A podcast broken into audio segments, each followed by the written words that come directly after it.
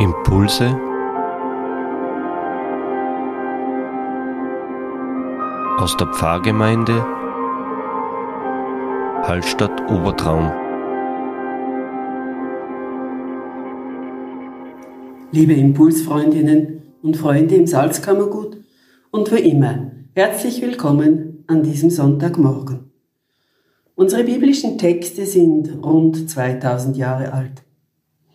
Was hat sich unsere Lebensweise nur schon im letzten Jahrhundert verändert? Strom wird in fast jedes Haus geliefert. Wir sind mit Telefonie und Telegrafie rund um die Erde jederzeit erreichbar. Die Wäsche muss nicht mehr von Hand gewaschen werden. Die Supermärkte sind voll, übervoll mit guten Dingen. Obst gibt es zu allen Jahreszeiten und innerhalb von zwölf oder 14 oder 18 Stunden können wir auf der anderen Seite vom Globus landen. Und erst in der Medizin sind die Erkenntnisse so groß, dass Menschen heute um gute 10 bis 15 Jahre älter werden als noch vor 40 Jahren. Jedenfalls bei uns in Europa. Ich habe nur ein paar Kleinigkeiten aufgezählt. So viel um uns herum hat sich verändert.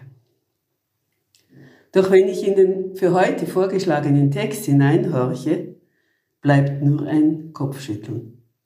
Da hat sich doch in unserer Haltung von Mensch zu Mensch nichts, aber auch gar nichts verändert. Um Jesus herum hat sich ein Freundes- und Anhängerkreis gebildet. Sie sind mit ihm quer über die Felder gegangen, wussten morgens noch nicht, wo sie abends schlafen würden, Sie hatten so manche Heilung und erstaunliche Tat miterlebt, haben Jesus vielleicht auch ein bisschen vergöttert, zumindest angehimmelt. Was fällt da zwei von diesen Männern ein? Johannes und Jakobus, die Söhne des Zebedäus, so werden sie sowohl bei Markus wie auch bei Matthäus im Evangelium benannt, Sie treten mit einer Bitte an Jesus heran. Ja, sagt Jesus, was wollt ihr denn? Wir möchten, dass du uns rechts und links von dir sitzen lässt, wenn du deine Herrschaft angetreten hast. Uh.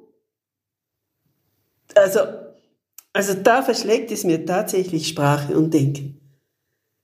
Wovon träumen die zwei jungen Männer? Was stellen Sie sich unter Jesu Herrschaft vor? Eine Herrschaft, wie sie von Pharaonen oder römischen Kaisern überliefert ist? Mir scheint, bislang haben diese beiden von der Botschaft Jesu nichts kapiert.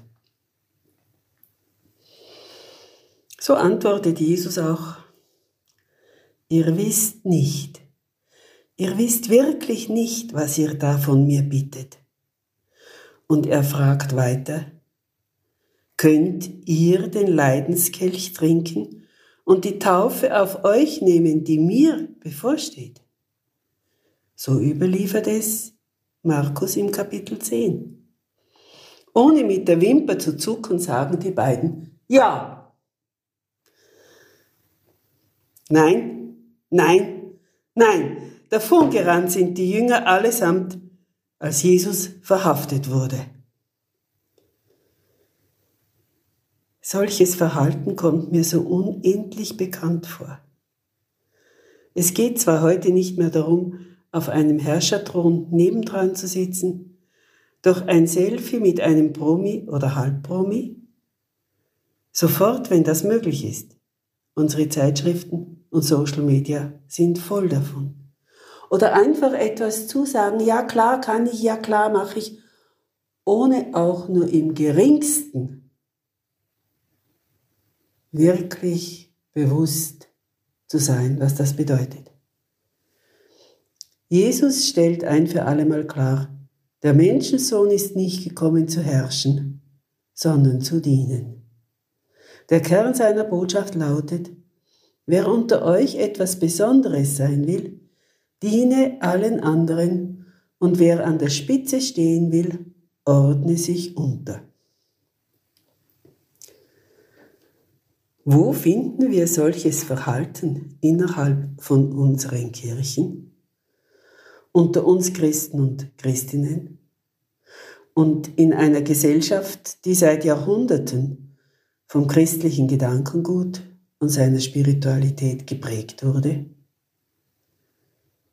Ich wäre unendlich froh und dankbar, würden unsere Zeitungen mehr von diesen besonderen Orten erzählen. Denn es gibt sie. Arbeitsbetriebe, wo der Chef einer ist unter seinen Angestellten.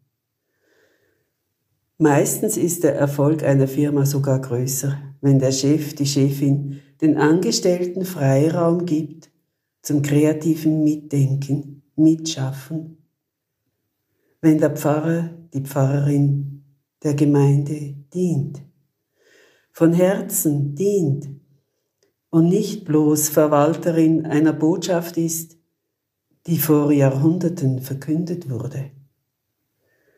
Nur mit Nachreden und Wiederholen der einst gesprochenen Worte bleibt die Verkündigung recht trocken. Ein trockener Boden bringt wenig Nahrung. Manchmal scheint mir, hilft ein Landwirt, der seine Tiere mit Respekt pflegt und den Boden in Achtsamkeit bestellt, der Gemeinschaft mehr als fromme Worte eines bewusst frommen Menschen. Wirkt nicht die herzliche Liebe einer Mutter, eines Vaters unendlich viel mehr. Eine Liebe, die zeitweise auch durch höllischen Schmerz geht, hindurchgeht, damit er eines Tages auch hinten dran bleibt und wieder vergessen gehen kann. In der Nachfolge Jesu zu stehen, heißt das nicht auch, die eigene Frömmigkeit wieder zu vergessen? Es geht nicht darum, dass ich fromm bin und damit etwas Besseres bin, sondern dass ich da bin. Wirklich da bin für den Menschen, der oder die gerade vor mir steht. Vielleicht ist das der Gottesdienst, von dem Paulus sagt, euer ganzes Leben sei ein Gottesdienst. Augenblick für Augenblick. Ich wünsche Ihnen, uns allen, dass wir durch diese Woche hindurch hin und wieder solche Augenblicke erleben dürfen, die Geschenke des Lebendigen selber aus der Geistkraft des Lebens heraus und was wir so durch diese Woche hindurch auf den Palmsonntag zugehen. Eine gute Zeit Ihnen allen.